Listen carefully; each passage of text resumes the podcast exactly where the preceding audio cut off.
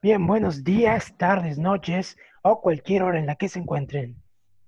Esto es Alex y Sánchez, el proyecto Home 3.0. Uh, uh, uh, ¿Cómo están chicos? Tres semanas consecutivas en la que nos vemos y nos escuchamos.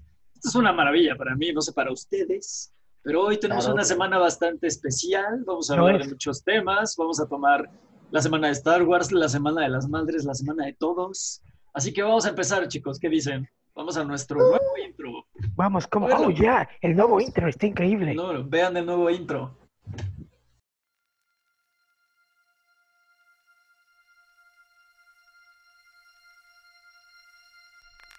Chicos, ¿qué les pareció el nuevo intro? ¿Les gusta? Está increíble, amigo. Gracias por haberlo hecho. Porque está bien padre.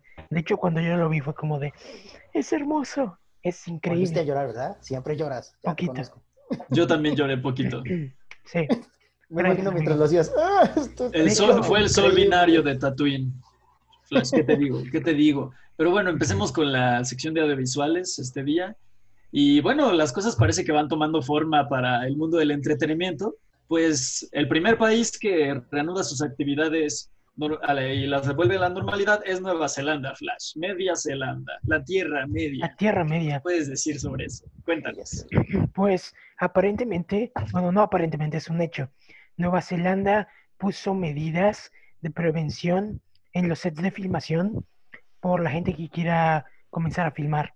Ah, van a ver si un departamento que hace chequeos en las productoras para asegurarse de que pues se cumplen los estándares de salud.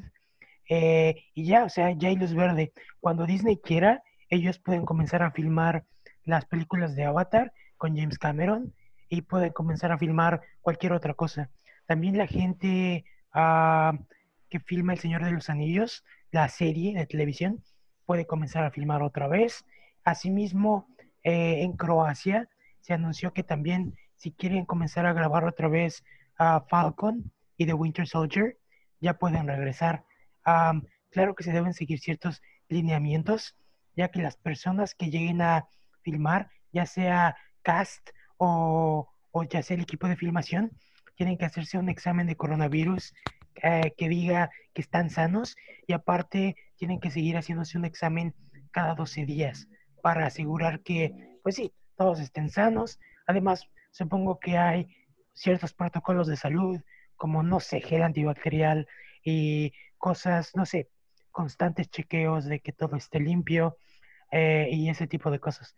Pero sí, en teoría ya pueden empezar a resumir filmaciones en otros países. Sí, muy, conocida fue la noticia de Nueva Zelanda cuando anunció que había vencido al coronavirus y lo dijo de esta forma, por la forma en que había combatido su, su sociedad la enfermedad. La verdad es que tomaron todas las medidas y se puede ver también en algunos países europeos cómo empiezan a regresar por la forma en que actuaron, ¿no? Su sociedad lo hizo muy bien y eso les está permitiendo regresar. En países tan grandes como Estados Unidos hay zonas que simplemente todavía no logran recuperarse de todo, entonces en comunidades más pequeñas como sea Nueva Zelanda, Croacia, tomando las medidas perfectas lo han hecho muy bien y por lo menos como dices, ¿no? Ya el entretenimiento empieza a ver una luz y el que ya puedan renadar grabaciones, sea como sea, con estas medidas que todavía tienen que tomar para cada uno de los asistentes, ya es un avance muy grande. Sí, así es. De hecho, Sí, así como dices, Alex, creo que los protocolos se tienen que normalizar para, para seguir respetando, a pesar de que ya sea legal y, totalmente permitido reanudar este tipo de actividades, pues no está de más tomar un poco de, precaución y eso pues también este, incluye las producciones. No hay que olvidar que muchas veces se trabaja en sets donde hay poca ventilación y las personas están eh, muchas personas en, pequeños espacios cerrados y es pertinente. Además de, Disney, hay, hay varias, este, varias producciones que se han querido sumar a esta iniciativa de Nueva Zelanda, como eh, quizá la secuela de Avatar, este, o el mismo Christopher Nolan dijo algo sobre poder reanudar la, la producción de Tenet en el mismo Nueva Zelanda. Así que si estamos diciendo que estos pequeños países son los pioneros en, en ser los primeros activadores de la producción cinematográfica, eh, hay que preguntarnos qué otros seguirán, ¿no? Sí, así es. Pues Christopher Nolan ha estado empujando con que eh, se reabran los cines y que eh, Tenet sea una de las primeras películas en, en, pues sí, en, debutar. Porque Gozar esa taquilla, segura. exacto, de hecho, tú sabes que Christopher Nolan es un enemigo del, de, que, de la gente viendo películas en celulares streaming, y, en streaming. y en streaming, porque él dice que la verdadera experiencia del cine es pues en el cine. Entonces, habrá que ver porque también aquí... Estamos de acuerdo con él, pero no, no, no hay que ignorar lo que pasa en el siglo XXI no, tampoco. definitivamente creo que es un poco... Eh, yo entiendo lo que Nolan quiere decir, porque él teme que eh, los servicios de streaming comiencen a comprar las grandes películas y a pasarlas solo en streaming, todo. Eso es lo que él teme. Pero realmente en los tiempos que hoy vivimos, también tienes que porque pues, seguramente Christopher Nolan está en su casa grandota, no sé, apartado de todo el mundo, ordenando cosas por Amazon y seguramente esto no, no le pasa nada, seguramente está tocando Sin el piano a su alrededor. en su cine propio. En su cine propio, pero los peligros de, de, ir al cine en medio del coronavirus es, es, es, es, algo que preocupa, ¿no? Entonces, de hecho, aquí varios, varios cines, este comenzaron a abrir, en, no en Nueva York, sino en Texas y otros lugares, y tienen gente checando la temperatura y todo esto, pero no, no siento que checar la temperatura a una persona sea suficiente para que yo me sienta seguro yendo a una sala de cine, honestamente. Sí, yo he metido pizzas a salas de cine, pizzas completas. A Alex, por Dios, policía, ¿grabaron eso? ¿Esto está grabado? mentir, mentir por, oh, no tengo coronavirus. Es muy fácil, es muy fácil. Sí, de hecho. así es. Pero bueno, así como este, algunos países ya retomaron actividades, parece que algunas producciones este, que parecían más inertes que una piedra, también han este, dado nuevas noticias esta semana, como la saga de Piratas del Caribe, por ejemplo. Y así es. Bueno, una ventaja de, eh, el confinamiento es que realmente la gente, bueno, la preproducción de las películas puede continuar, la gente puede sentarse a escribir, eh, se pueden seguir, hacer acuerdos a través de Zoom, se pueden hacer Sí, es, muy efectivo. de hecho, creo que lo decíamos, lo decíamos en, pasados programas, eh, los guionistas y los escritores, en estos momentos creo que son los que más productivos están haciendo sus horas en casa ya que se pueden sentar a escribir y pues este, reposar un poquito, eh, tener la mente más serena de, eh, en contraste de la vida ajetreada que tienen normalmente entre producciones y rodajes. Y, estos días están siendo de bastante provecho para ellos. Y así que, pues, esta saga que pues, al parecer parecía muerta con esta situación insólita que ha vivido el, su protagonista de siempre, el conocido Johnny Depp, este, parece que va tomando forma al fin, finalmente. Sí, pues ya, ya tiene tiempo. Y la primera confirmada de... Eh, se, habla, se habla mucho de un reboot Flash, me parece que todavía no es, este, no, es, no es, oficial, que, que vaya a ser un reboot. Es, un hecho. Eh, porque se habla de secuela, reboot, eh, reinicio. Ah, bueno, según lo que tengo... Es un hecho, ahora mismo. Sí, según lo que tengo entendido, va a ser totalmente lo que es un reboot, ya que, bueno, si bien las, los problemas legales de Johnny Depp pues han sido eh, pues parte de, eh, de que Disney haya desistido de tenerlo en la franquicia. También es cierto que en los últimos años eh, es un hecho que Johnny Depp... Sí, su desempeño en taquilla bajó muchísimo. aparte dicen que su... Y la última película de la franquicia no fue igual de exitosa que, que las anteriores. Sí, es cierto, definitivamente. la franquicia tiene como dos o tres películas desde que no es lo que era antes. Desde que eh, desde que Verbinski dejó de dejó la franquicia, pues realmente sí ha sido un poco triste todo esto. De hecho, la primera película es la mejor película de todas. Ah, eso no se discute. Y explorar, explorar este mundo desde una nueva perspectiva, con una nueva frescura, suena algo bastante invitador e interesante. Sí, Tampoco hay que omitir que Berevinsky no hizo una, un par de secuelas muy buenas, eso también es cierto, eh, pero este, este, esta bocanada de aire fresco, si bien la última película eh, eh, tomó un poco más de, la trilogía original, en contraste de la cuarta entrega, me parece que esta, esta necesidad de rebotear la franquicia ya ha pasado un tiempo suficiente como para que la gente deje de estar tan acostumbrada de la franquicia. Sabemos que tiene mucho jugo, mucho potencial para, para sacarle tanto monetaria, tanto mercadológicamente hablando y un largo etcétera. Así que este, eh, finalmente ya tenemos a la primer eh, actriz que está involucrada en el proyecto y es Karen Gillian.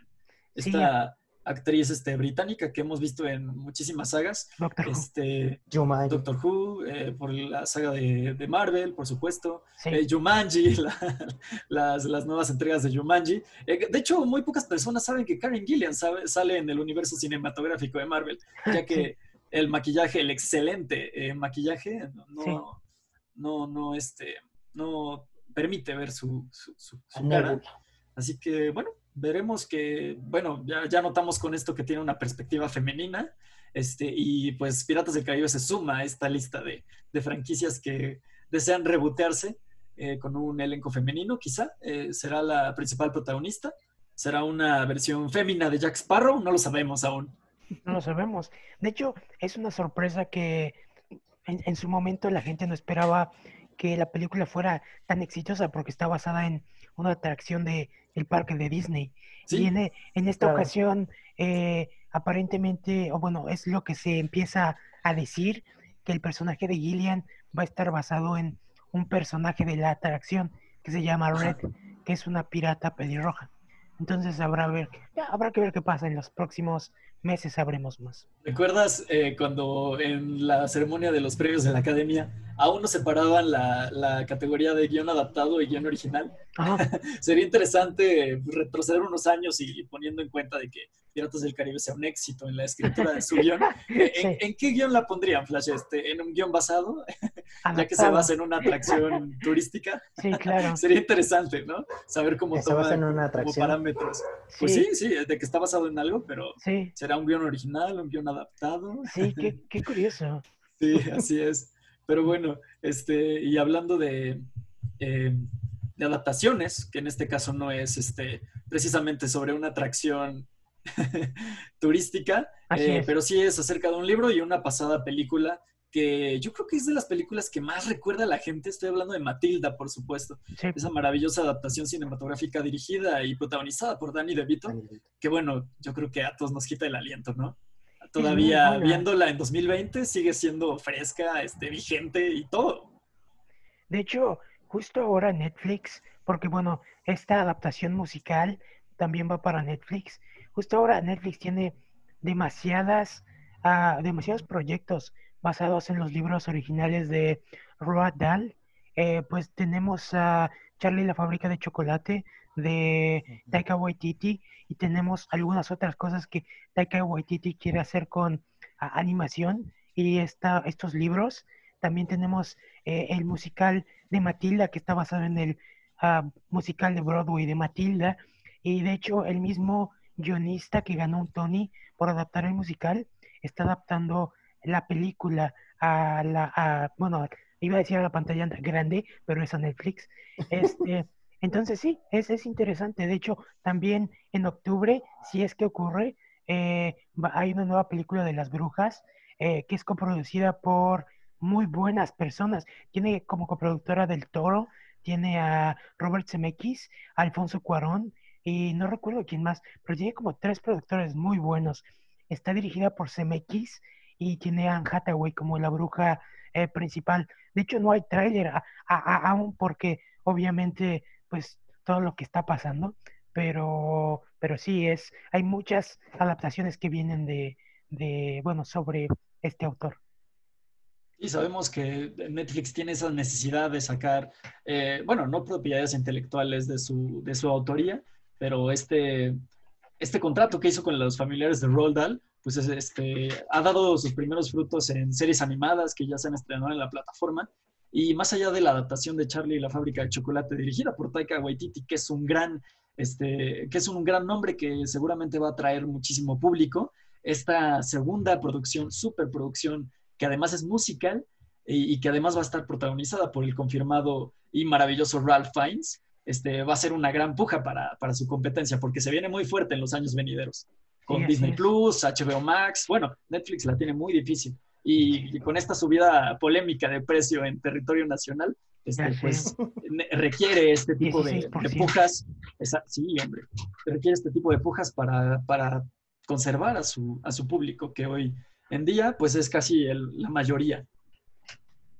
Sí, así es.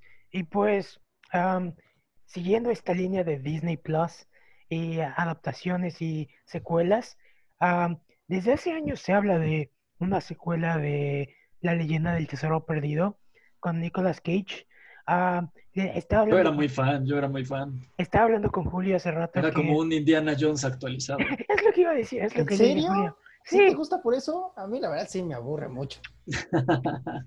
Ah, bueno, Julio, tú porque eres un poquito hater de, de él, de su nacionalidad. Soy racista. Ah, siempre lo descubrieron. Aburridas no son, eso sí podemos debatir al respecto. ¿eh? Aburridas no son. Ah. La, 2 es mala, ¿eh? eso no te lo voy a discutir tampoco, pero la 1 tiene un encanto bastante especial. Eso, esa capacidad de encariñarte con personajes, más allá de que te aburra o no, que lo logra, es bastante difícil con unos dones nadie como aquellos. ¿No? Sí, de hecho. bueno, un elenco nada despreciable, compuesto por, por supuesto, Nicolas Cage. Nicolas Cage. Este, Sean Bean, Sean Bean, otro muy grande. Sí, así es. Sí, sí, sí, que no murió, por cierto. No murió. en esa película. De hecho, creo que es de Diane Kruger misma sale. Diane Kruger. Y el muchacho este de ¿Qué pasó ayer? Que no recuerdo su nombre. ¿Cómo se llama Flash? Ah, ¿cuál? Espera, ¿cuál? ¿Bradley Cooper? No. No, no, eh, no, el, el, que se pierde en la boda, el, el que ah, era, el que tenía la boda, el que se iba a casar. No, no, este no recordaba que él estaba en esa película. el punto es que estábamos hablando de la posible secuela de, de la franquicia. Regresemos a eso. Sí, sí, claro. Sí, y ah, bueno, aparte, bueno, la, la, secuela comenzó en, en, preproducción y aparentemente quieren hacer una serie ah, exclusivamente para Disney Plus sobre pues este universo que no tendrá Nicolas Cage, lamentablemente. Se llama Justin Barta, nada más para no dejarles con el pendiente. De hecho, acabo de Nicolas Cage ah, comenzó a, a oh, ya menos de un minuto. Nicolas Cage comenzó a, a entrar en el territorio de las series, porque ya lo tendremos próximamente siendo uh, Joe Exotic, en la, serie, una serie para CBS, para los que han visto Tiger King en Netflix, eh, ya tienen a su Joe Exotic. Eh, ¿Es esa la oh, misma? ¿Es, oh, esa la, misma serie donde está esta mujer de Saturday Night Live como, como Susan, Susan Baskin o Carol? Carol, Carol Baskin. Carol Baskin, claro. Eh, ¿Es, ¿Es la misma serie? No estoy seguro. Tengo no, que no. Pero bueno. Yo tampoco sé. Va. Y bueno, eh, chicos, pues pasamos a Star Wars, que es el tema que nos tiene.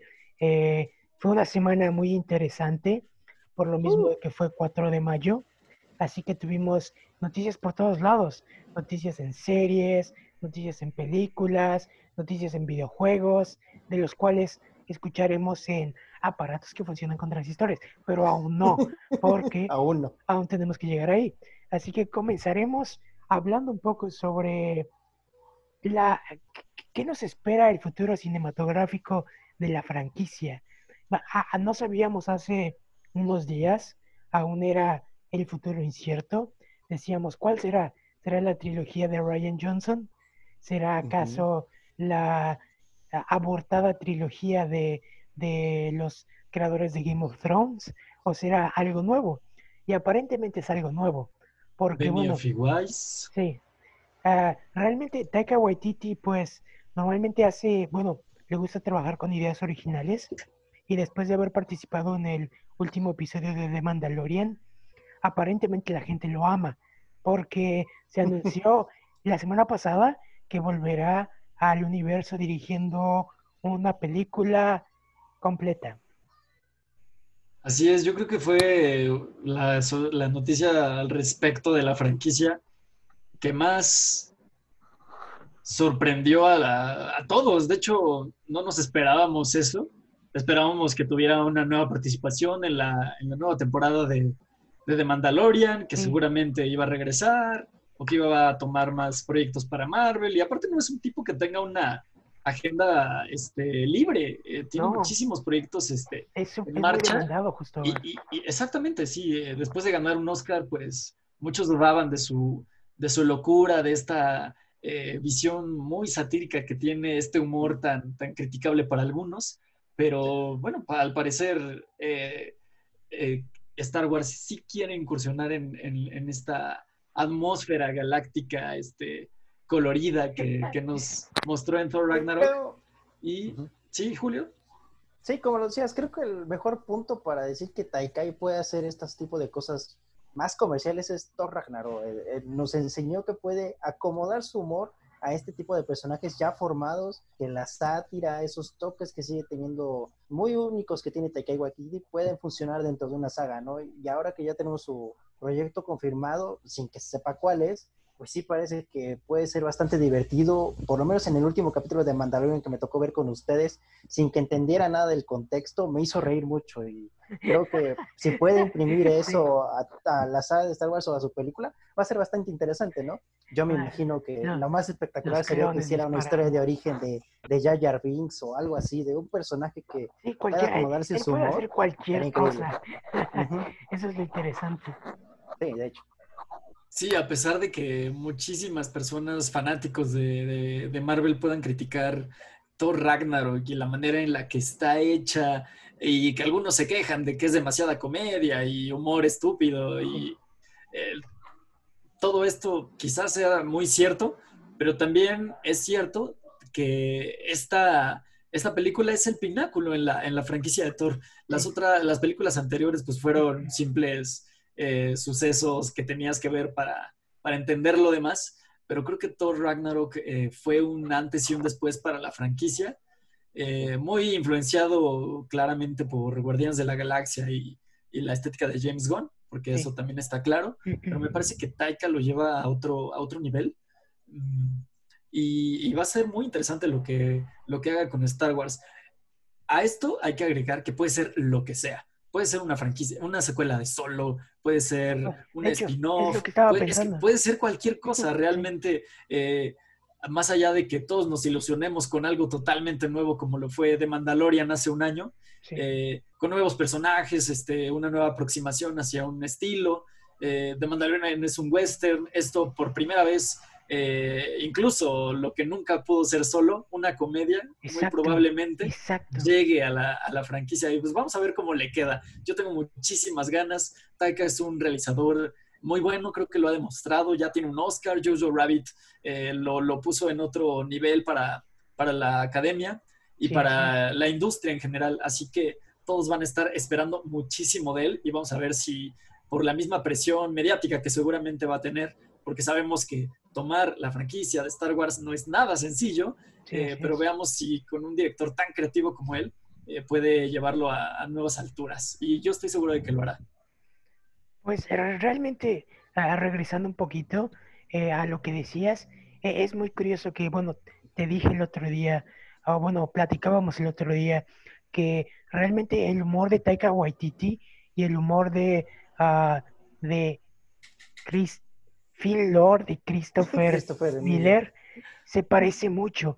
Es un humor muy similar porque viene de la improvisación, viene de probar diferentes cosas. Sí, chistes muy simplones. Y fue exactamente eso. Fue exactamente eso lo que hizo que los despidieran de dirigir solo, que querían hacer algo fresco. Y es exactamente eso lo que ahora trae a Taika Waititi al universo de Star Wars. Otra cosa, bueno, ellos también ya tienen su Oscar porque lo ganaron por Spider-Man Into the Spider-Verse, porque Phil Lord fue el escritor eh, de la película y fue el que originó la idea y es productor y se encargó, porque después de que los despidieron de solo, tuvieron tiempo para dedicarle mucho tiempo a Spider-Man Into the Spider-Verse. Entonces ese, ese, es un proyecto muy de ellos lo cual pues ahora dicen, jaja, solo no tuvo un Oscar y, nosotros sí, pero e, es lo interesante y ahorita pues Taika tiene un Oscar y aparte algo, algo que tú también dijiste Juanma, tiene el respaldo de Dave Filoni y de John Favreau, que justo ahora es algo muy importante porque eh, estaba viendo el especial de Disney Plus sobre cómo hicieron de Mandalorian y básicamente ellos dicen, nosotros trajimos a un equipo de directores a jugar, les dimos las reglas, les, dijimos lo que tenían que hacer, pero parte de su identidad o parte de lo interesante de ser un director es que tú checas lo que funciona, lo que no funciona y ajustas. Ajustas a tu estilo, pero también nosotros ajustamos a lo que es eh, el universo, ¿no? Entonces, son dos ajustes bastante interesantes que hacen que The Mandalorian tenga una línea narrativa que, es, que fue organizada por Fabreu y por Filoni, pero que tenga una identidad individual en cada uno de los episodios porque el último episodio, ah, ah, que es el dirigido por Taika Waititi, abre con una escena en donde dos clones están tratando de dispararle a una lata y los dos, eh, eh, se hace el chiste de que los clones tienen una muy mala puntería porque ninguno de los dos puede atinarle y es una cosa muy graciosa, es una cosa muy Taika Waititi y es algo que tiene su sello totalmente, pero al mismo, al mismo tiempo está dentro del universo de Star Wars y juega, y juega en las reglas de Favreau. Sí. Sí, es el único episodio que, que no intenta ser gracioso em, espontáneamente, él lo hace explícitamente. Eh, creo que es el, y, al mismo tiempo lo combina con, una, con un drama bastante tangible y creo que es posible hacer un producto que tenga ambas, este, ambas cosas. Recuerdo esta maravillosa película que vimos en el cine 50-50, ¿la recuerdas, Flash? Este, creo que eso es muy, creo que es algo que Taika maneja muy bien. Esta tragedia, esta sátira, eh, pues hay que recordar, Jojo Rabbit, ¿no? no deja de ser un drama, vestido como comedia. Y me parece que eso será muy esencial para no perder este tono muy serio que aspira a tener Star Wars, pero que nunca en realidad ha tenido. Eh, si vemos la trilogía original, que para todos los fanáticos es la única y perfecta, eh, sin mencionar el, polémico episodio 6 que en su momento fue, eh, su humor es, es, bastante similar, es muy simplón, es este, bueno, tenemos a estos Stormtroopers tropezándose, eh, no acertando los disparos y, en realidad Star Wars siempre ha sido eso y creo que es algo que, tanto las precuelas como las secuelas, ambas tecnologías, perdieron un poco, ¿no? Sí.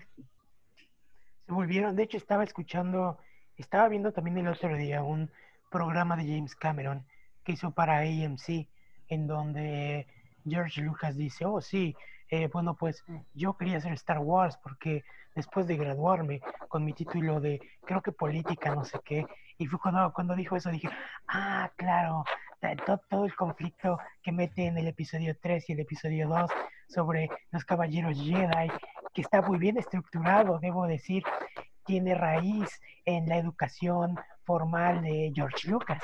Entonces, es algo que, que no, nunca había imaginado que en ese momento tuvo todo el sentido del mundo.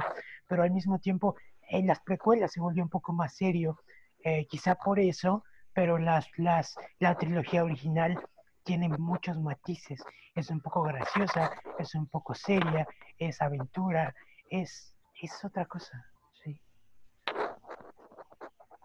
Sí, así que algo que podemos este, asegurar que tendrá este nuevo proyecto desconocido totalmente dirigido por Taika Waititi pues eso, es eso, son matices, son contrastes y sobre todo es calidad y es esperanza para esta franquicia que con los años ha venido ascendiendo, decayendo, eh, generando dudas y una gran esperanza con grandes este, producciones como lo fue de Mandalorian. Y hablando, por cierto, de eso, eh, ya tenemos otros dos directores confirmados, maravillosos realizadores, de hecho, que, que se han sumado a las filas. Y, cada vez, con cada temporada de Mandalorian parece un desfile de directores exitosos que prometen grandes episodios. De hecho, tenemos confirmado a Robert Rodríguez, que bueno, es un director icónico que ha hecho B-movies a lo largo de su carrera, pero aparte de B-movies, no la, no la película de la abeja, sino películas eh, de presupuesto bajo, eh, pero con diversos temas fantásticos o un poco absurdistas, eh, como Machete, Machete, ahí está Dani Trejo, Juanma, o también tenemos este eh, ah, Spy Kids, que bueno, él también hizo Spy Kids, también hizo... Es canon de Machete. esta película donde sale Salma Hayek, ¿cómo se llama? Eh, Dusk, ah, la la de los vampiros, se me olvidó el nombre. Ah, pero ah, del crepúsculo al amanecer. El crepúsculo al amanecer, pero también últimamente pues ha hecho eh, Alita, que él llegó y le Ah, preguntó a Robert, le preguntó a Robert Rodríguez, le preguntó, oye, ¿qué ha pasado con esta idea que tenías de hacer, adaptar a Alita eh, el, el manga a la pantalla grande? Y, Ro- y James Cameron, como está tan ocupado con la franquicia de Avatar, le dijo, ¿quieres hacerlo? Hazlo. Y pues sí, lo hizo. Y para mí Alita es una Es película bastante buena, sobre todo que ha ayudado a Robert Rodríguez a, pues mira, cada vez que un director hace una película muy pesada con CGI, aprende mucho. Eh, Sí. Estaba viendo el detrás de cámaras de Guillermo del Toro de cuando hizo Pacific Rim, y puedes decir lo que tú quieras de Pacific Rim, pero la verdad es que del Toro aprendió muchísimo acerca de CGI, de iluminación, y eso lo, lo llevó a aventurarse a hacer eh, otro tipo de proyectos, como el universo animado de, de Troll Hunters, o como, no lo sé, muchas otras cosas. Cada vez que un director hace una película específica, eh, aprende, es como una especie de escuela para ellos. Y eh, eso lo puedes ver, eh, todo lo que aprendió de CGI en eh, Pacific Rim, seguramente lo aplicó en The Shape of Water para hacer eh, bastantes. The Shape of Water se siente mucho como una película práctica, pero tiene mucho CGI por un sinnúmero de, de razones, ¿no? Y entonces, pues sí, básicamente Robert Rodríguez aprendió mucho de Alita y habrá que ver qué hace en su episodio de The Mandalorian, que Juanma eh, el otro día me dijo que probablemente tenga a Rosario Dawson como Ahsoka, Exacto. lo cual tiene mucho sentido porque ellos han trabajado antes juntos y Sí, son ah, colaboradores cercanos y este y además Robert Rodríguez, más allá de, de ser conocido por eh, sus, su uso de CGI, fantástico por cierto, Sí. eh, sobre todo en Alita, como puedes decir, me parece que es una película que pasó muy desapercibida, le fue muy mal en taquilla realmente, Sí. pero es una, es una gran producción, es una gran adaptación de incluso desde el material de, original y sabemos que Robert Rodríguez es muy conocido también por sus escenas de acción. sí, a sí, ver. así es. ¿Qué pasa si juntamos estos dos elementos que acabamos de decir?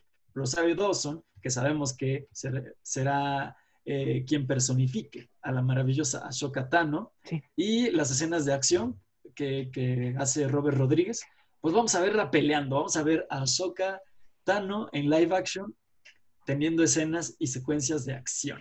Y yo estoy totalmente seguro de que eso va a pasar. Estoy muy emocionado. Robert Rodríguez es un realizador que, como los muchos que hemos eh, dicho en este programa, tiene una personalidad muy marcada en sus producciones. Eh, cuando ves una película con los ojos cerrados, ves cinco minutos de una de sus creaciones y conoces su trabajo, sabes que es de él. Entonces, va- vamos a tener una segunda temporada de The Mandalorian con muchos matices, porque Peyton Reed, el director de Ant-Man, muy conocido, eh, también es otro de ellos y es un director totalmente diferente, totalmente. Él tiene más un, eh, tiene una eh, comedia, comedia es lo que se le da a él mejor. Entonces, Sí, habrá comedia casi con, con tono de sitcom, ¿no? Sí. Muy televisivo el, Así es. el aspecto muy, muy familiar, su, su humor totalmente diferente también al de Taika Waititi. Sí, así es. Y pues también a Dave, Dave Filoni va a regresar esta temporada dirigiendo un episodio y se rumoraba también a James Mangold, pero James Mangold ya, ya lo eh, desmintió. Dijo que él no, no va a estar aquí porque pues su película de, de Ba- Boba Fett murió hace tiempo, entonces no, no volverá a esta franquicia. Pero aún queda ver que otros directores se integrarán. Eh, en este sentido, no creo que Deborah Cho regrese, porque ella estaba haciendo la serie de Obi-Wan, entonces supongo que estaba bastante Película, ocupada. película. Pero, pero sí habrá que ver quién más vuelve a esta segunda temporada de, de Mandalorian. Oh, y aparte, bueno, en todo esto. Y al parecer Taika no será uno de ellos, ¿no? Sí, no creo, obvio, honestamente no creo. Y este, bueno, la última noticia sobre Star Wars es que se confirma la nueva serie desarrollada por eh, Leslie, Les- Leslie Headland. Ella fue la que se anunció que iba a ser ah, esta serie con un personaje femenino central. ah, y ella fue la creadora de Russian Doll, la cual tuvo bastantes nominaciones al Emmy el año pasado. Así que pues podemos esperar un buen producto. Eh, y pues hasta ahora eso fue lo que se anunció. También, bueno, se anunció también que eh, hoy mismo se anunció que el actor que eh, hizo a Django Fett en la, en la nueva, bueno, en las precuelas va a volver como Boba Fett en la en The Mandalorian, lo cual significa que Boba Fett sobrevivió, sobrevivió a ser comido por un monstruo en la arena y probablemente está de vuelta. De hecho, yo quisiera pensar que quizá Rex aún viva, no lo sé, quizá Rex viene con Ahsoka. eh, Sí, es quizá- muy probable, de hecho. no lo sabemos, pero sería bastante interesante ver qué ocurre con ello, porque eh, pues Rex podría estar vivo, no lo sabemos. Sí, en este momento creo que ya todo es posible y vemos con eh, la última, sobre todo con la última temporada de, de The Clone Wars, que los personajes que parecían olvidados lo- y que son muy queridos por los fans, aún tienen muchísima cabida en esta fanaticada que, que, pues, que lleva años, ¿no? Queriendo verlos en producciones más importantes. Y, y, eh, esta noticia que dices, sabemos que Boba Fett tiene un, en el universo expandido de antes, hoy Leyendas de Star Wars tiene un, una historia muchísimo más profunda y, Sí, claro. y, y, este, y extensa de, de- de su limitada aparición en la, en la trilogía original. Y, y bueno, eso me emociona bastante. Sí, de hecho es bastante, repito, eh, la última película quizá nos dejó con más sabor de boca, pero el futuro del universo de Star Wars es, es bastante brillante. Sí, se Justo ve ahora prometedor. tenemos a Taika Waititi, ganador del Oscar, tenemos a Fabreu y a Filoni encargados de The Mandalorian, tenemos a un buen equipo haciendo otras cosas y quizá también tenemos a, tengamos a Ryan Johnson volviendo con su Sí, no hay que, no hay que olvidar que en muchísimas ocasiones, eh, creo que Ryan Johnson es una de las personas que más responde a las preguntas, incluso incómodas, que le hacen en Twitter, y él nunca ha dejado de lado que sigue trabajando en su trilogía. Entonces, sabemos que está trabajando con esta secuela de, de Knives Out, que también ha sido confirmada, también con, eh, con Daniel Craig en su, eh, como, bueno, regresará a interpretar este interesante detective. Sí. Y, y bueno, como dices, eh, hay muchísimos proyectos que, que se están gestando en las filas de Lucasfilm y con realizadores de este calibre, pues podemos esperar solo buenas cosas. Sí, mamás ahora que, bueno, Ryan Johnson eh, este año tuvo varias nominaciones al Oscar, lo cual aumenta su prestigio. Claro. si, si Christopher, si, ah, perdón, si Phil Lord y Christopher Miller hubieran tenido el Oscar de Spider-Man Into the Spider-Verse hace dos años, Sí, claro, Eh, jamás los no- hubieran no corrido de hubieran sido solo. despedidos de solo, Perdón, jamás. renunciado, renunciado, Flash. Perdón, renunciado. Jamás hubieran renunciado. Eso es muy cierto y es lamentable porque también son unos grandes realizadores.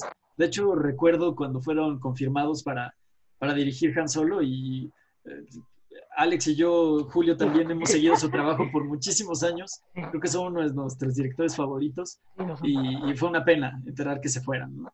Sobre todo después de presentarnos esta foto icónica de el inicio de la producción, donde Sí, eh, así Ah, como podrán sí. ver eh, en el halcón milenario, pues ahí este, estaban, ¿no? Y es, y es una verdadera pena. Y con, con, con 80% de la película filmada, 80%. Sí.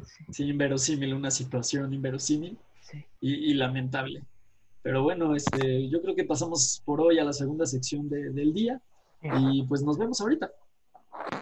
Vamos, para allá.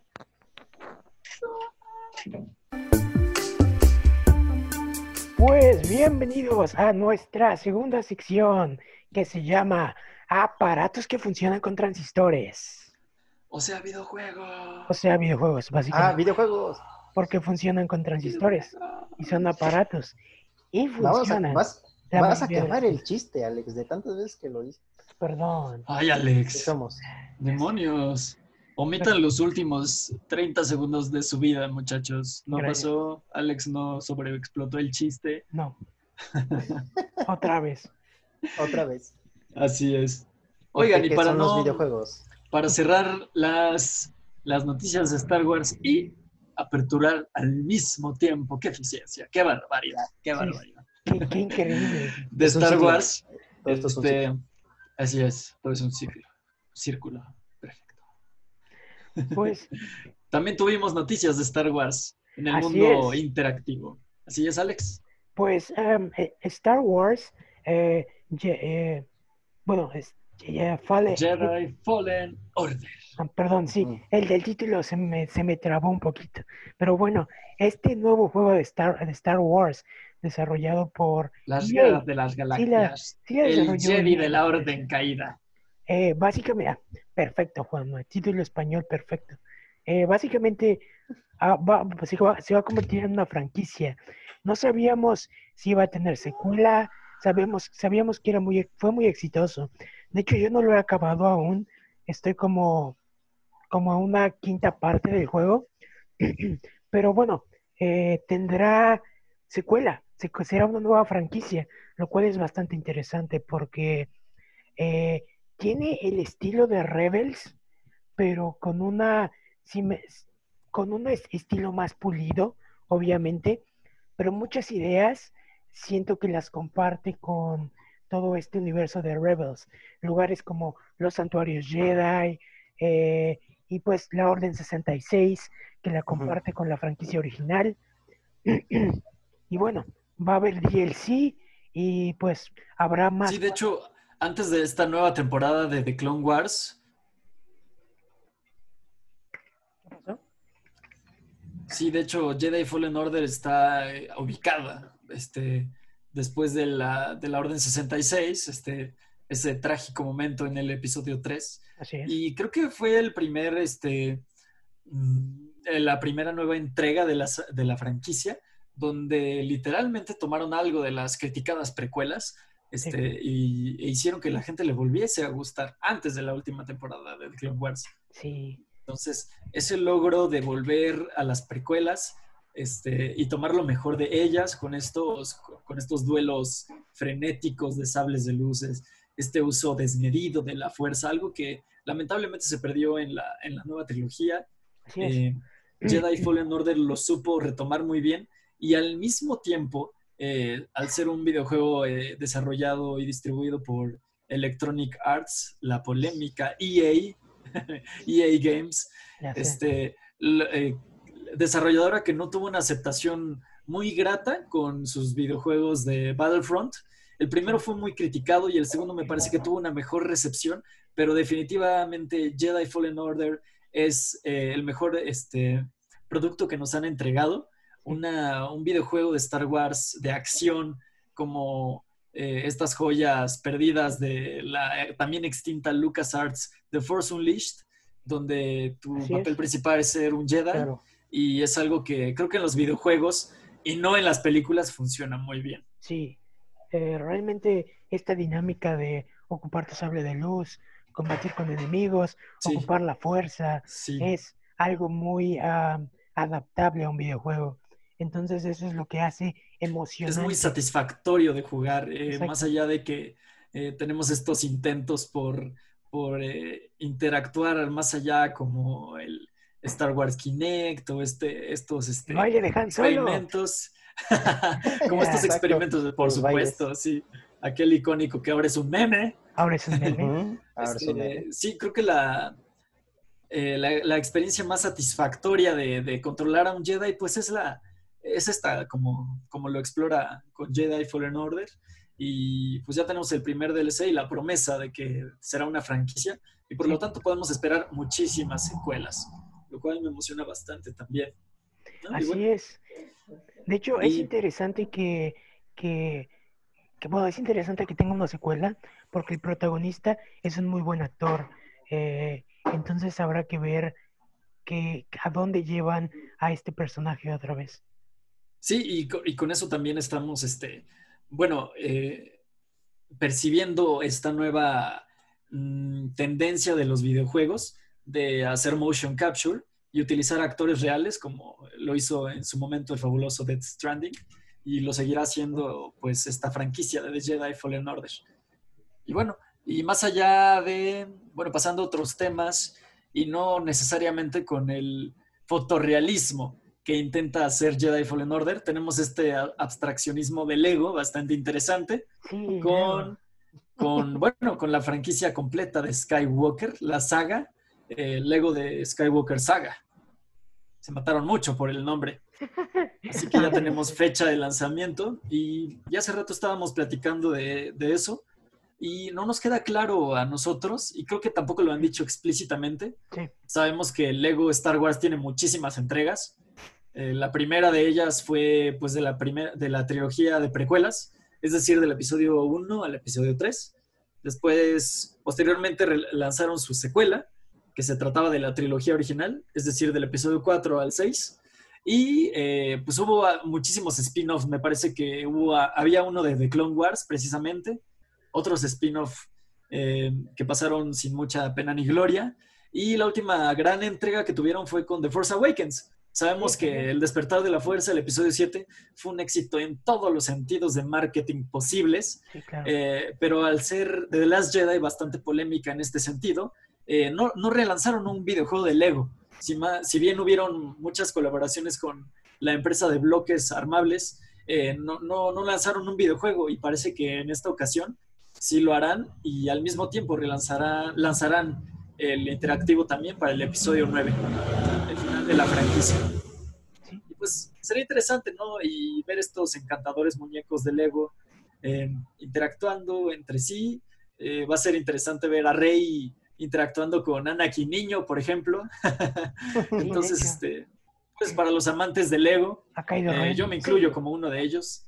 y si algo bueno Kylo Ren peleando con Anakin joven, con Jar Jar Binks, imagínate eso, Flash. Estoy seguro que va a haber un trofeo donde Kylo Ren, si Kylo Ren y uh, Darth Vader están juntos al mismo tiempo, ahí va a haber un trofeo que va a ser algo así como eh, claro, te quiero, por seguro, te quiero abuelo o algo así.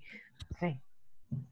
Sí, si algo en expertos Lego dentro de los videojuegos en estas recopilaciones de películas que son bastante tanto divertidas como creativas y pues ya, en Star Wars ahora que juega con juntar toda la saga de Skywalker, pues las posibilidades son infinitas realmente.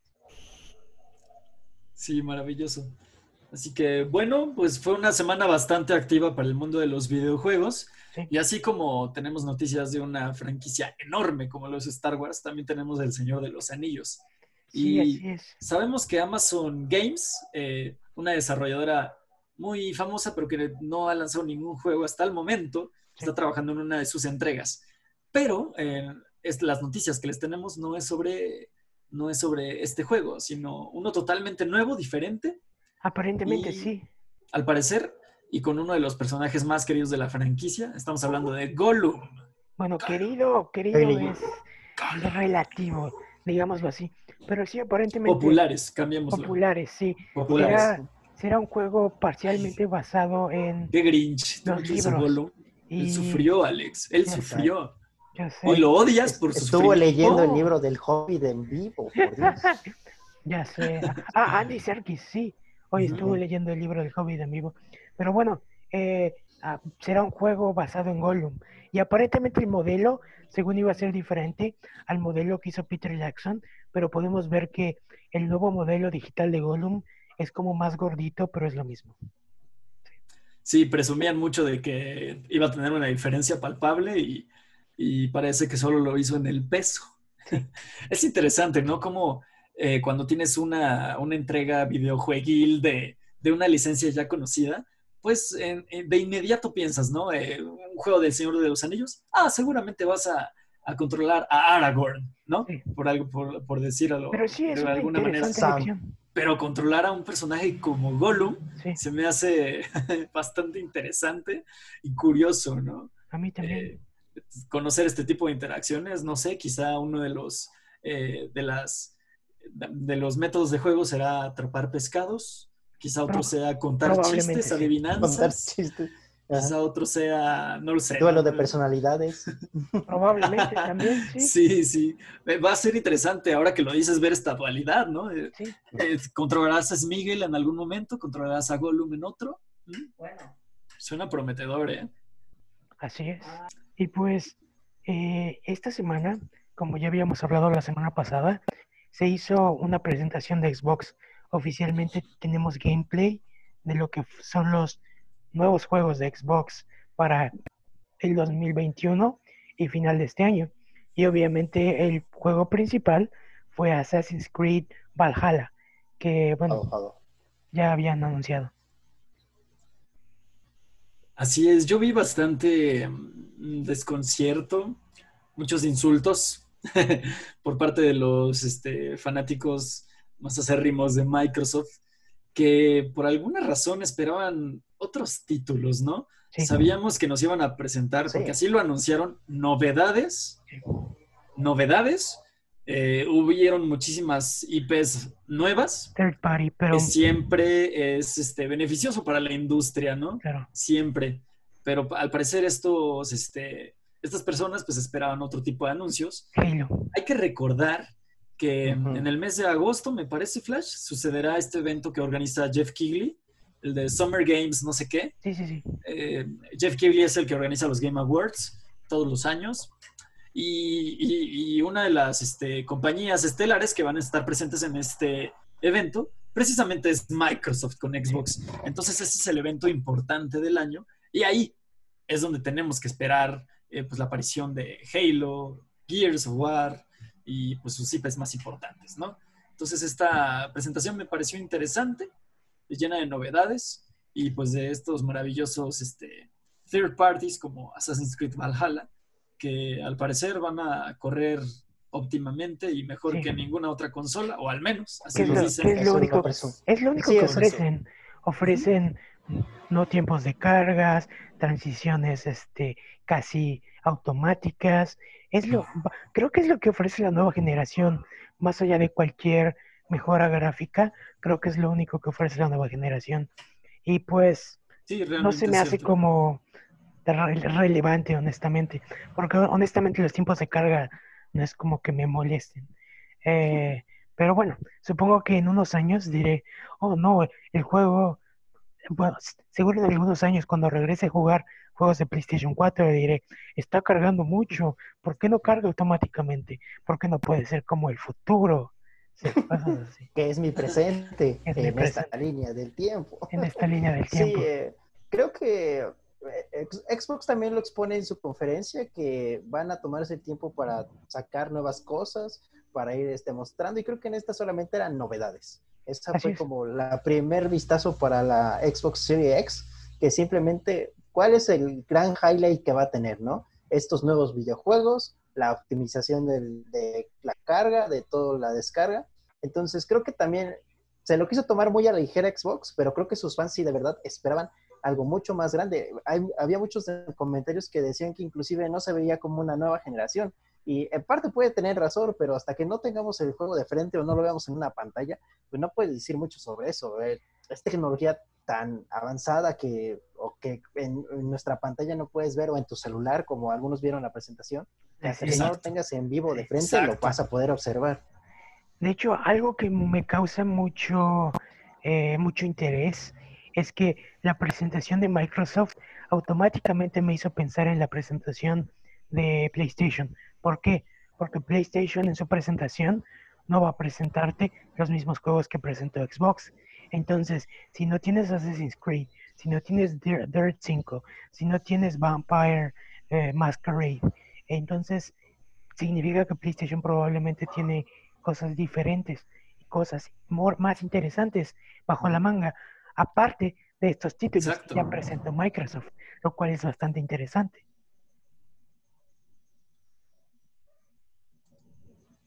Y pues sí, ah, otros juegos que presentó. Retomando un poco lo que decía Julio, mm, creo que va a llegar un momento en, en la industria y en las capacidades tecnológicas que debe quedarnos muy claro, ¿no? Eh, lo que decías, este, casi todos ven estos, estas, este, estos directos en, su- en la pantalla de sus celulares, que seguramente tienen eh, pantallas 4K, Super 4K, 1080, a 200 fotogramas por segundo. Y llega un momento en el ojo humano donde estas especificaciones técnicas monstruosas son totalmente imperceptibles. Así es, Alex. Entonces, esta, esta transición de generación de consolas creo que va a sufrir muchísimo de esto, eh, porque, bueno, algunos desarrolladores de tecnología ya están pensando en el 8K, eh, cuando el estándar ni siquiera este, es mundialmente en, Full HD. Entonces, este, yo creo que estas especificaciones técnicas eh, son imperceptibles porque no hay capacidad humana que los perciba todavía, ¿no? De hecho, eh, las, las empresas que hacen televisoras 4K hicieron trampa. ¿Por qué? Porque cuando empezaron a anunciar el 4K, decían, bueno, va a ser cuatro veces la, resolución de, de bueno, de, la, de la, la, actual resolución, pero no dijeron de qué lado de la pantalla todo el mundo pensaba que cuando la resolución normal es 1080p. Entonces, cuando todo el mundo empezó a pensar 4K, todo el mundo pensaba en 4000, perdón, soy muy malo con matemáticas. 4 por 1080 por 4. Va a ser 1080 por 4. Y al final lo que hicieron las empresas es que no, al final las empresas eh, tomaron la definición de ladito, o sea, no la de la de, de arriba, y entonces todas las películas 4K son realmente 2000, eh, tienen 2000 píxeles, 2000 píxeles por algo, ¿no? Entonces, pues al final, si te pones a pensarlo, porque muchos decían, no, es que el 4K el ojo ya no lo percibe, bla, bla, bla, pero en este caso ni siquiera es 4K, porque comparándolo con lo anterior es 2K, que sí, 2 por 2 son 4, entonces técnicamente si tiene 4 veces la definición de la generación pasada, que es el Blu-ray, pero no es eh, lo que uno pensaba e, en, un inicio. Y realmente 2K no es gran diferencia de 1080p. O sea, eh, realmente la diferencia no es muy diferente para ser notoria, pero tampoco es suficientemente alta como para no ser notoria por el ojo humano, lo cual es algo muy extraño. Entonces, en este sentido, el 8K, supongo que en teoría ahora sí será el 4K que nos prometieron hace una generación, lo cual significa que ahora sí será 4K y ahora sí de por sí el ojo humano no va a percibir varias cosas. Entonces, es, este es una, es una ensalada de matemáticas. y de especificaciones técnicas que te prometen cosas que no puedes percibir, Julio. Sí, eh, esto se puede ver sobre todo en los juegos que presentaron, en donde los pequeños gameplays que ponen era simplemente darte cuenta de la capacidad que tiene la consola para representar imágenes, ¿no?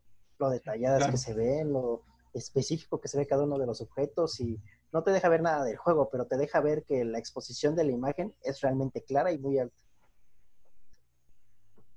Y es lo que tenemos que esperar, ¿no? Jamás vamos a ver representada, bueno, al menos hasta donde eh, creemos nosotros alcanzar a vivir, jamás vamos a ver representado la, realidad este, del espacio físico tangible en uno intangible como lo puede ser un producto de videojuegos. Y si lo hubiera, eh, sería imposible de costear para un público masivo comercial como lo es el videojueguil. O sea, es imposible, ¿no? Necesitas muchísimos procesadores. Creo que no hay una computadora lo suficientemente posible que no sea la de Matrix, la de Ready Player Matrix, o la de Black Mirror, como para que te quepa en un cuadrito, en un cuadrito de CPU de consola, llámese Xbox, PlayStation o la que sea.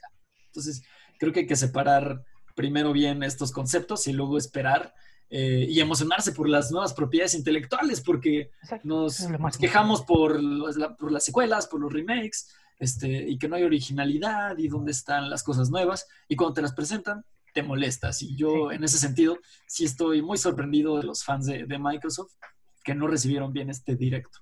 Interesante directo, por cierto. Sí, pues.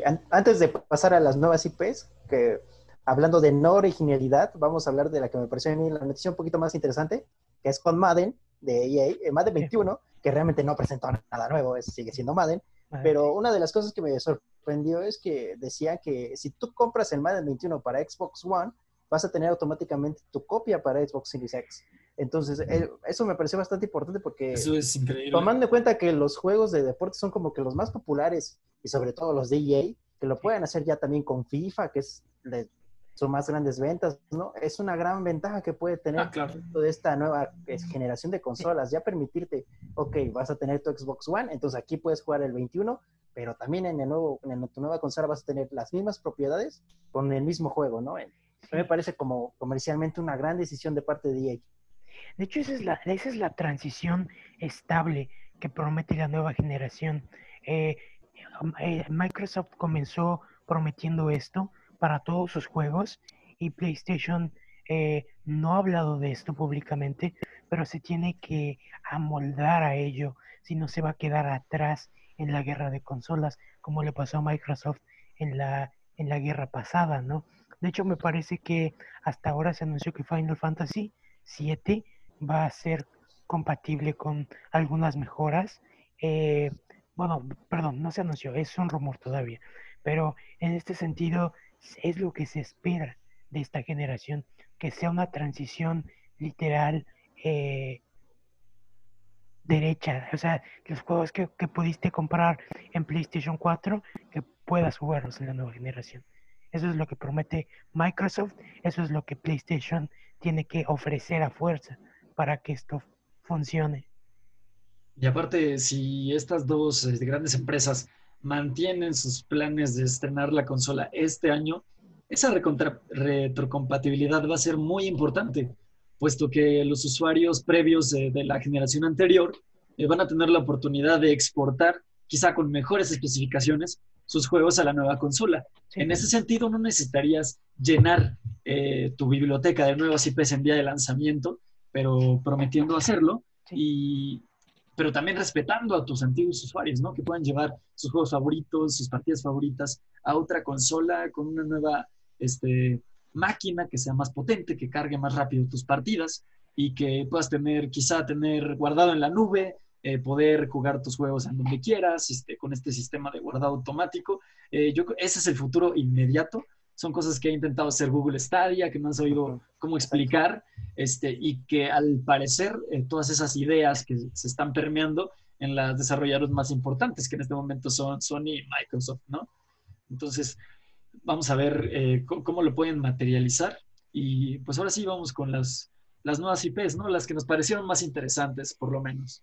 Sí, pues a mí en lo particular, las dos IPs que me llamaron más la atención fueron Scorn, que al principio yo pensé que era un nuevo juego de Alien. Parec- parecía Alien, por supuesto. Sí. Todo el mundo estaba pensando que era Alien. Eh, Sí, eso es un hecho. ingeniero. E- Ese es una cría de Alien. Ese es un huevo de, de Alien. Eh, parecía, tiene toda la estética, ¿no? Y Sí. y sí, yo creo que visualmente eh, era el más atractivo de todos. Concuerdo contigo, Alex.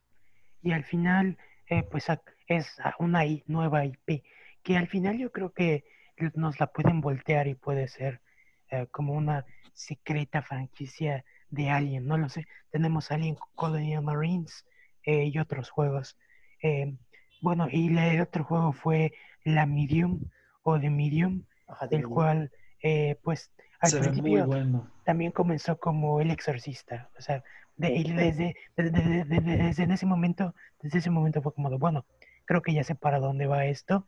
Y este, aparentemente, eh, uno de los desarrolladores habló sobre los tecnicismos, sobre investigar, sobre, sobre personas con traumas y cosas así cosas que me parecieron un poco extrañas para hablar en una presentación, pero pues en la premisa suena interesante. Entonces hay que darle el beneficio de la duda y pues sí, sí, básicamente es eso. Porque ¿qué, qué otra? No recuerdo qué otra nueva IP. A mí, a mí me interesó una, eh, una propuesta que se llamaba Call of the Sea.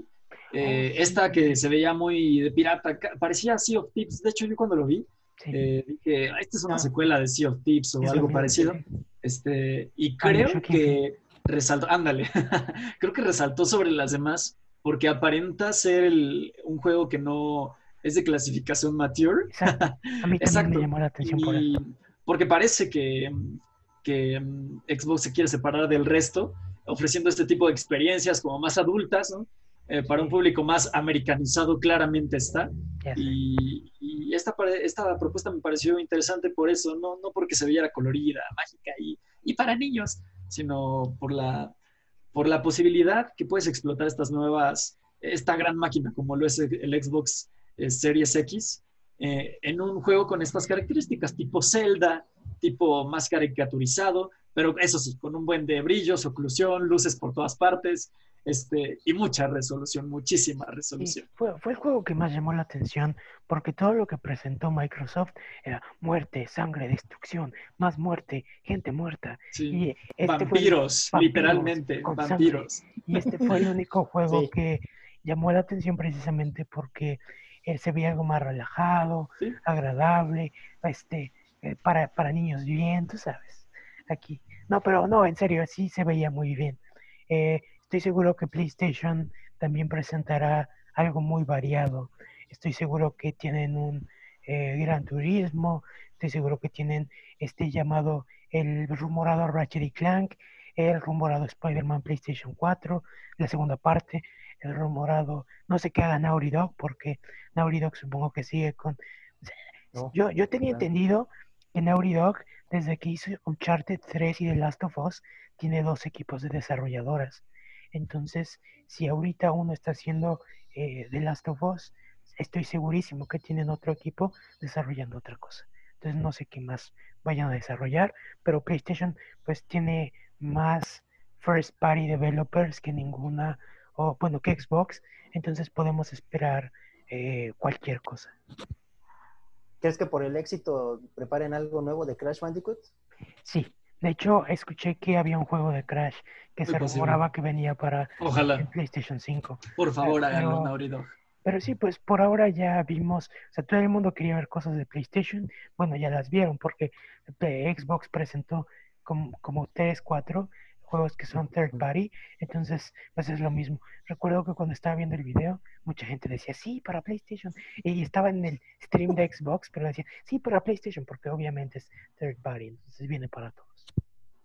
Sí. Y, ¿Les gustaría entrar en esta dinámica o en esta controversia que también se armó por la conferencia de qué es gameplay y qué no es gameplay?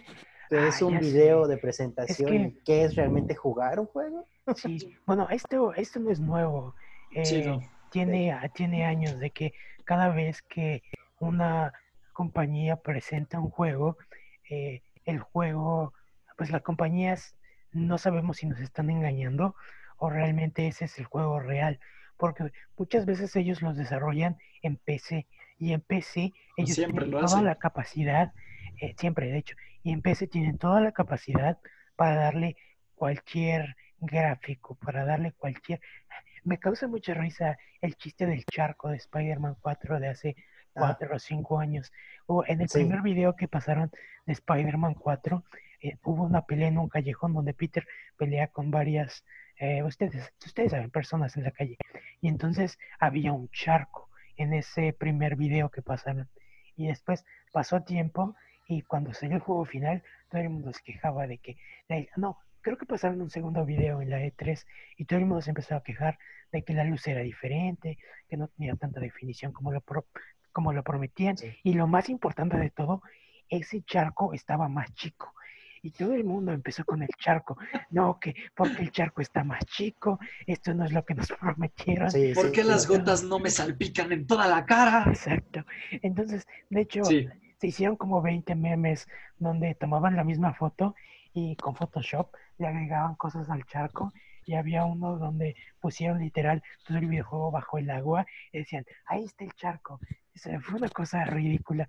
Y ahora volvemos al charco 13, unos cuantos años después, y es lo mismo esto.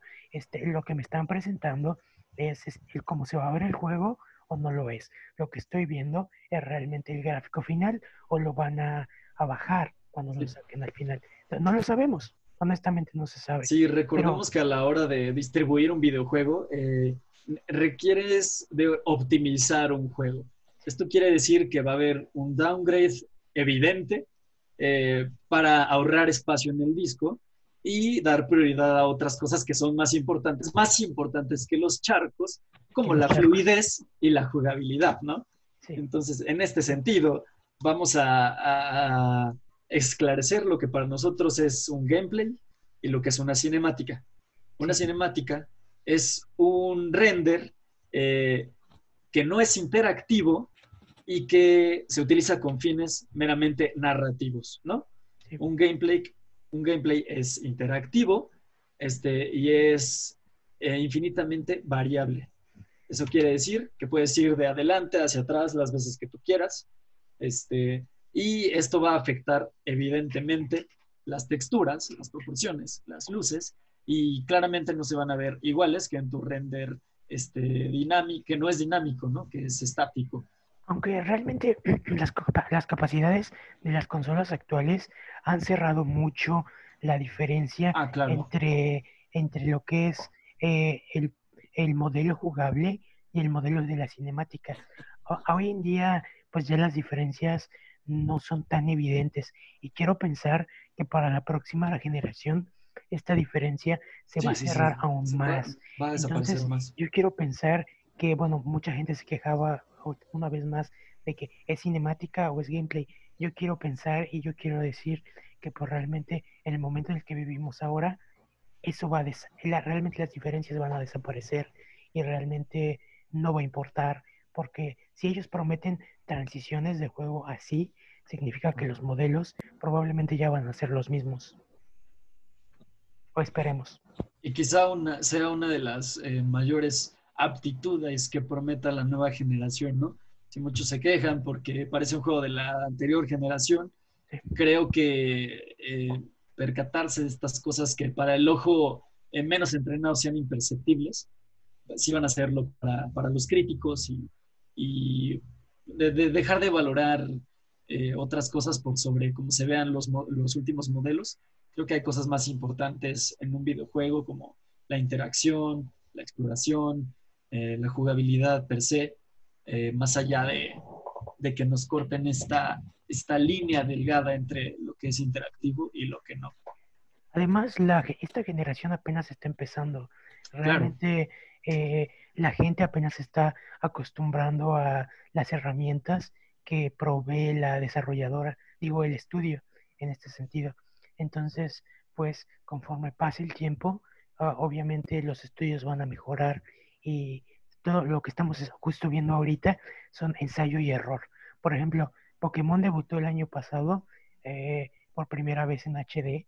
Eh, el trabajo, el primer juego Pokémon eh, Eevee, Pokémon Pikachu, eh, Let's Go Pikachu, perdón, y Let's Go Eevee, mostró un, una mejora bastante evidente.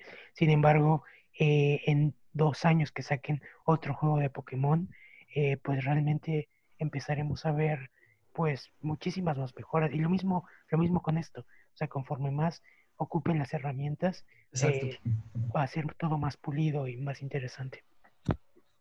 Y van a surgir especialistas y, y las técnicas se van a pulir hasta que eh, salga un juego como Zelda Breath of the Wild, tomando los elementos de las franquicias más importantes y haciendo un juego excelso, ¿no? Para esto pasaron 20 años, 15 años, este, y esperemos que no dure tanto, pero que, pueda eh, resurgir un, título que, podamos este, aseverar que tiene todos estos elementos, eh, que no se ve la, la, delgada entre lo interactivo y lo, lo que no, entre la calidad y lo que sí, y una buena narrativa, una buena exploración, en todo este conjunto de, elementos que pueden ser este, claramente repositados en un solo título, ¿no? Sí, así es. Y pues, pues sí, básicamente eso fue la, conferencia de, Xbox. Eh, básicamente. no, eh, no hubo más. Muchos esperaban Halo, otras cosas, pero ellos también acaban de decir que van a hacer esto, pues cada cada, fue cada mes o cada semana, pero lo van a hacer, a seguir haciendo constantemente hasta la salida. Entonces, pues realmente, pues podemos esperar más de ellos y seguramente a lo mejor lo van a dejar por el final. Claro. O en estos grandes eventos que ya se tienen anunciados. Pero bueno, siguiendo otro tipo de información, vamos eh, con uno de sus competidores principales, quienes no se quisieron quedar atrás, y lo hicieron con puras estadísticas. ¡Wow! Sí, vamos No deja a de ser pasar- Que es más divertido que un videojuego. Las Por matemáticas. Lo son. Las matemáticas hacen videojuegos. Óyeme. Ah, Pero sí, básicamente, Sí, Julio, no, no podríamos estar hablando sin matemáticas. Las matemáticas despacio, sirven para todo. es cierto. Maestra de seguro, ¿es usted? Ya sé. Claro que no. Y bueno, al parecer las ventas de Nintendo Switch, una consola para nada poderosa, están siendo un éxito rotundo. Así es. Lo cual demuestra que lo importante no es la capacidad gráfica o los charcos, sino el cómo Sino juegas la experiencia. Exacto. Exactamente. No importa si el charco tiene píxeles, tiene una textura que descargas de Google, o si tu juego se ve como la cara de Keanu Reeves, o sea, hermoso, Exacto. pero tu jugabilidad es terrible, ¿no? Es así como Nintendo nos vuelve a demostrar que la interacción, pues es lo es todo en un videojuego, ¿no? Sí, aquí Y es podemos así ver como, el top 10 de juegos de Switch desde su salida hasta el día de hoy. Creo que lo más sorprendente de, de esta lista es la posición que ocupa Animal Crossing New Horizons, es porque eh, Animal Crossing salió hace un mes. Exactamente. Justo ahora ya es en el top 10 Sí, de los videojuegos más vendidos por, horriblemente la por- cuarentena. por Nintendo.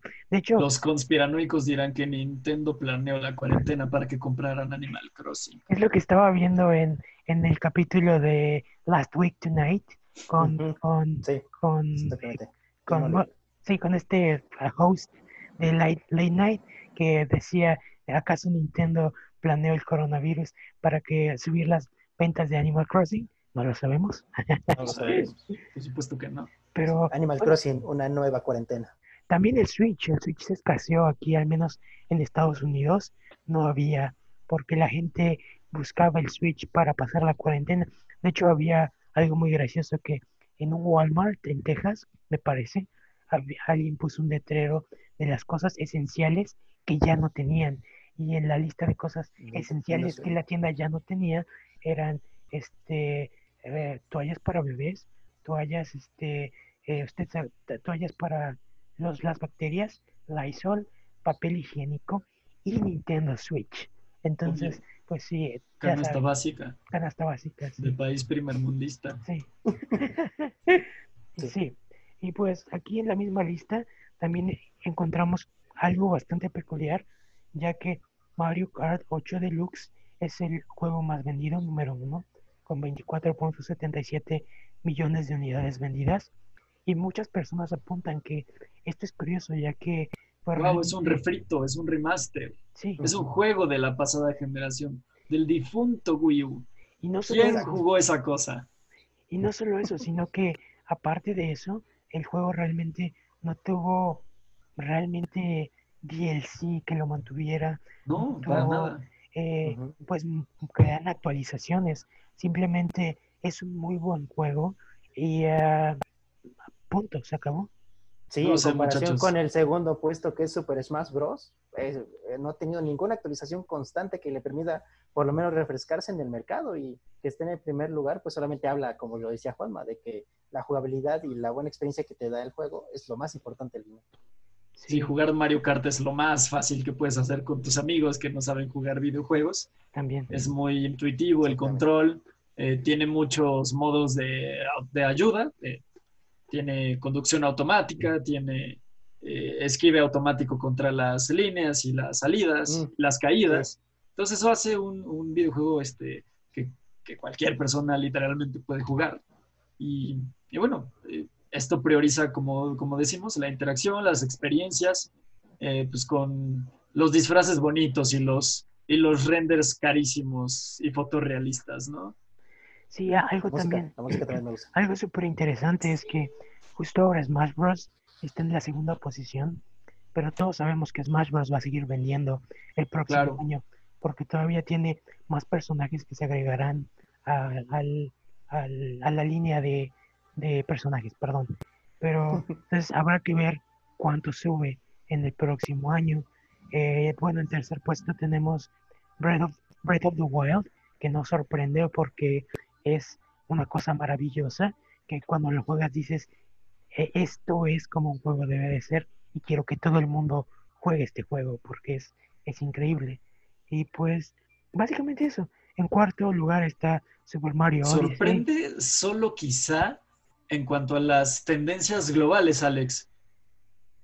¿Sabes por qué? Porque- Porque estamos en una en un frenesí por estrenar juegos multijugador, con conexión este, online, eh, con muchos eventos este, relacionados con marcas famosísimas. No, no estoy hablando de Fortnite. Claro, y raperos. Estamos hablando de que un single player eh, de, de exploración de mundo abierto eh, y de dungeons vende 17 millones de copias. Es Sí. impresionante, realmente. De Y, hecho- y solamente por eso sorprende muchísimo que Breath of the Wild tenga ese puesto, esa posición. De hecho, recuerdo, eh, no, bueno, creo que ya hemos, hemos hablado de esto antes, pero cuando la consola, la generación actual de consola salió, eh, todo el mundo decía, no, la, eh, el single player está muerto, eso es el pasado, ya Sí. nadie va a querer jugar eh, juegos que no sean online, todo el mundo va a querer jugar en, en, en línea, y pues realmente la historia. vinieron fuerza. juegos como Uncharted, God of, God of War, eh, el mismo eh, Gears of War, que vinieron a confirmar que no puedes eh, solamente sacar online, porque la gente quiere historias, la gente quiere eh, pues invertir tiempo en, en algo que le deje un sentimiento, que en este sentido muchas veces los eh, single player online pues realmente te da dopamina, porque eso es cierto, acabar eh, tareas constantemente, acabar rondas, ganar, eso te crea dopamina, te crea eh, competir, satisfacción. la satisfacción de competir, pero no te deja algo más allá de eso, no te deja una enseñanza. Y en este sentido, estos otros juegos son historias como películas y aparte son historias interactivas con las cuales como yo creo que jugar un videojuego es más como leer un libro que ver una película, porque en ese sentido, eh, cuando lees un libro, eh, eres un, personaje activo dentro de la historia. Eh, cuando ves una película, eres un personaje pasivo que recibe la historia. Y cuando juegas un videojuego, eh, también eres un personaje interactivo que de, de una forma u otra tiene acceso dentro de esto. Entonces, es interesante. Y yo creo que, pues, vamos a seguir aquí eh, teniendo más juegos con narrativas en el futuro. Sí, por supuesto. Vemos que en el cuarto lugar tenemos a Super Mario Odyssey. Evidente que iba a estar ahí. La IP más popular de la historia de los videojuegos.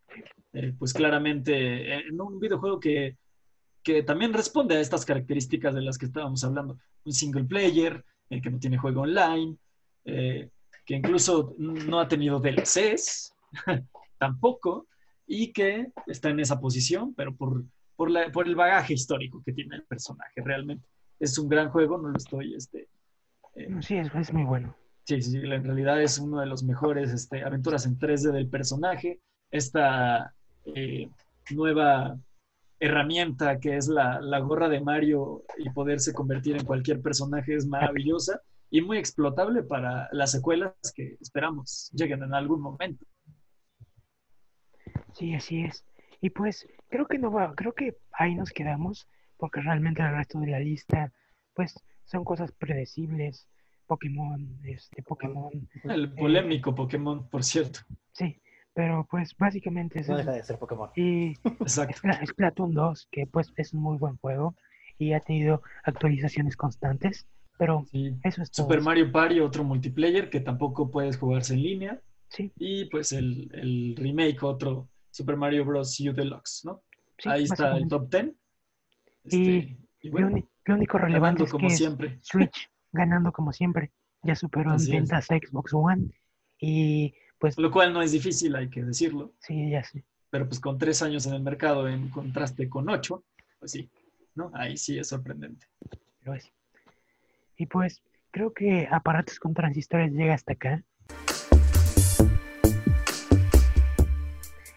Y bueno, llegamos a la, La última tercera y sección. última sección del programa, que en este caso será más que nada conclusiones, porque no queremos tenerlos aquí por tres horas, chicos.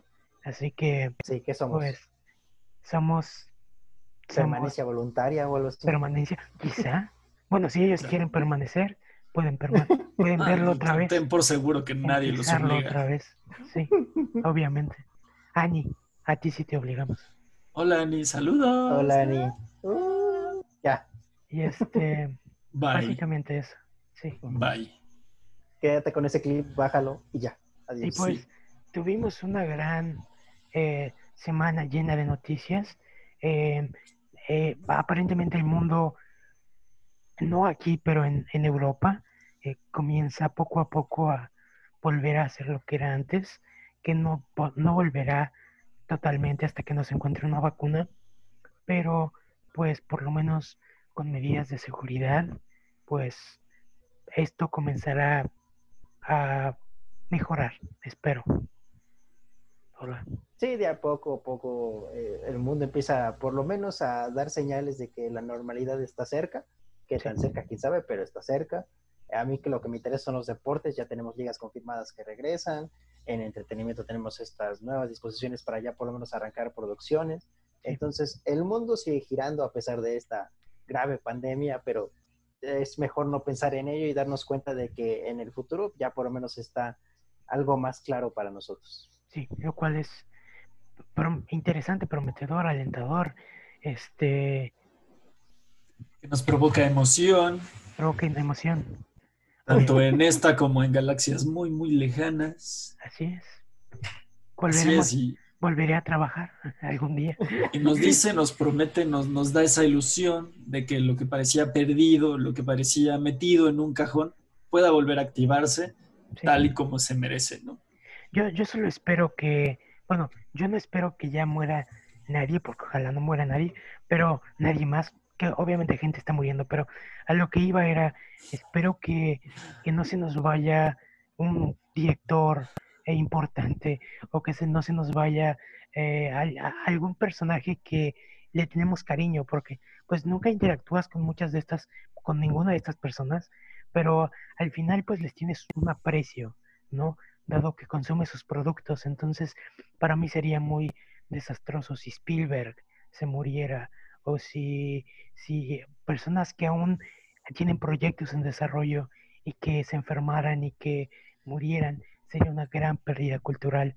Eh, todas las vidas valen lo mismo, pero en este caso, para mí personalmente, si, no sé, Spielberg o del Toro o alguno de estos personajes, pues muriera a causa del coronavirus, eh, sería una pérdida para lo que nos podrían dar en un futuro. Si mañana me enfermo y Guillermo del Toro también, Flash, ¿por quién rezarías? Vamos con las imágenes. Por ti, amigo, obviamente. Yo no rezo, pero pediría a, a la fuerza mayor del universo que te mejores. Sí, ¿Qué van a decir Sabemos que lo dice- abuelos? ¡No rezas, hijo! ya sé. Sabemos que lo dice solo porque está frente a una cámara. La verdad, sí. no, no es Está cierto. grabado, está grabado. Está Sí. grabado, está grabado. Sí, sí me preocupan mis amigos. Y Pero- ahora, como parte de nuestras bonitas conclusiones, como sabemos, en esta semana se festeja el Día de la Madre. Y como no sabemos cómo hacerle ni cómo festejarlo, solamente pensamos en cuáles son las madres más, las que mejor nos han caído o que nos representan algo dentro de la industria de cine, series o demás. ¿Cuáles son nuestras madres favoritas? Yo decía, pe- personalmente me encanta Jason Momoa, porque es una madre sota. Es encantador Jason Momoa. Sí. Pero ese es un no, chiste. por favor. díganos, ¿ustedes tienen alguna madre del cine, series o demás que les encante? envíenosla por mensaje directo de Facebook, obviamente. Pero, pues yo diría, no sé, hay varias. Puedo decir a Molly Weasley, puedo decir Morticia de los Locos Adams, puedo decir, eh, iba, a- no sé por qué iba a decir a Bryce Dallas Howard eh, de Jurassic Park, pero ella no tiene hijos en esa franquicia, no sé por qué lo dije, pero hoy, bueno, Es la tía cool. su, su Es- hijo, Es una mal tía y lo sabes. Podemos decir que su hijo es el capítulo número, número 6 de The Mandalorian. Precioso capítulo. Paterna- Muy bueno. maternal, muy maternal. Muy maternal. De hecho, es esa, madre es, es fenomenal. Sí, Pocahontas. Por favor, sé Pocahontas. De ¿Qué tengo en, que hacer para que seas Pocahontas? en el, en el detrás de cámara del Mandalorian, dice, dijo John Favreau, dice, tú, tú tuviste el capítulo más difícil y hon- honestamente te lo dejamos porque eras la nueva y porque nadie lo quería hacer y era el más, que tenía más reto, dice, porque tenías niños, agua, robots gigantes y pues lo hiciste muy bien, Bryce. Y sí, realmente Bryce lo hizo muy bien. Sí, realmente. Incursionar en esta, en esta franquicia, en el papel de director no es sencillo. Todos lo sabemos. JJ, Su papá Y lo este, sabe.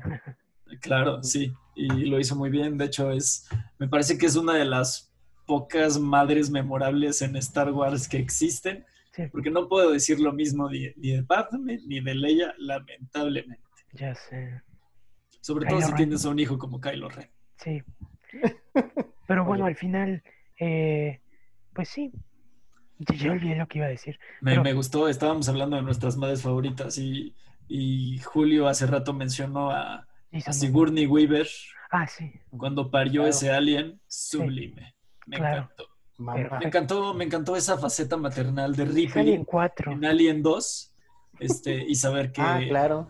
eh, que, niña. que esta niña murió en Alien 3 y, y todo lo que sucede en la 2. No importa, David Fincher, no importa. Carajo. sé. Perdón, perdón, eh, chicos. Claro. Otra mamá excelente, mamá Coco. ¿eh? Mamá Coco. Uf, ¿Cómo mamá Coco, mamá Coco? por supuesto. Ay, claro. ¿Quién no lloró con mamá Coco? Yo Ah, lloré. no, yo sí lloré. Yo lloré con Mamá Coco, sí. Sí, Mi mamá lloró con esa mamá. Todos, todos lloramos con Mamá Coco. Sí. es cierto. Recuérdame. Quizá no sea una madre, pero un personaje maternal muy memorable, la tía May, en todas sus manifestaciones, La tía May. desde la más joven hasta la más anciana. La Apenas tía vi, May, apenas vi Spider-Verse y esa tía May es increíble también. porque chicos, no hay que resumir el papel de madre a, a la progenitora como tal, ¿no? El Sí. papel de madre puede ser retomado por cualquiera, Sí. este, y por ello voy a referir al fantástico Sean Connery y su Henry Jones primero. Claro. Sublime. Yo quiero un padre así, por favor. Tú quieres ser Indiana Jones. No. Solo hay uno. Es Harrison Ford. ¿No? Eh, ¿Escuchaste Chris Pine? Ok. ¿Escuchaste Chris Pratt? ¿Escuchaste? Perdón. Otra vez. Lo ya que lo pones, eh, ya que lo pones en este sentido, Vin Cállate, Diesel en una niñera en apuros. increíble, increíble. Eh, estaba Vin pensando- Diesel, sus primeras películas en Hollywood. Maravilloso. Estaba tratando de pensar en personajes de Pixar, madres de Pixar, pero solo pensé en Mérida y en Elastic Girl. Sí. La mamá de la chica de Inside Out. Cierto. también. Sí, Ah, es sí, es cierto. cierto. tiene razón. Mérida es madre. Ah, Mérida. No, la, mamá de Andy. La mamá de Mérida. Gran madre. La La, mamá de de Andy. madre, la mamá de Andy. Sí. Ordena Sí. tu cuarto. mamá de Andy, gran madre. Sí. Sí, creo que ya. Y al contrario, el papá de Bonnie, el peor, el peor. También la señora Bonnie. cara de papa técnicamente también es mamá. Porque adoptaron a los aliens. Sí, Claro que sí, Julio. ¿Cómo olvidarla? La señora cara de papa es mi favorita. Lo he dicho. de hecho. Ya, Vamos. esa es nuestra conclusión del programa de hoy. La señora cara de papa es la mejor mamá que ha visto. ¿Escuchas? Amen a sus madres. Así Por favor, Feliz Día de la Madre, mamá, si estás escuchando esto. madre, igualmente. Igualmente, exacto. Y pues, eso es todo. Nos vemos la próxima semana, eh, espero, en Alex y Sánchez, el proyecto Home. Tres, Tres Punto cero. cero. Y obviamente esto no se escuchó al mismo tiempo, pero No. hagan de cuenta ustedes que sí. Sí. Sí. Ha sido un placer Y para recuerden nosotros. que ya está, ajá. Recuerden que ya estamos en diversas eh, plataformas de audio, ya nos pueden encontrar en casi todas, Spotify. excepto No. en Apple, porque No. Apple no nos quiere aceptar, pero en todas las demás sí. Es- con Spotify tenemos, nadie tiene Apple Music. Digan si les gustó el intro. Oh, sí, el intro. Ah, Haremos sí, el más. Díganos qué les pareció. Esto es una promesa. Y bueno, chicos, pues nos despedimos. Tercera semana consecutiva. Proyecto 3.0, tres temas. Un círculo, un ciclo. Perfecto. Y nos vamos así. Adiós. Bye. Adiós. Bye.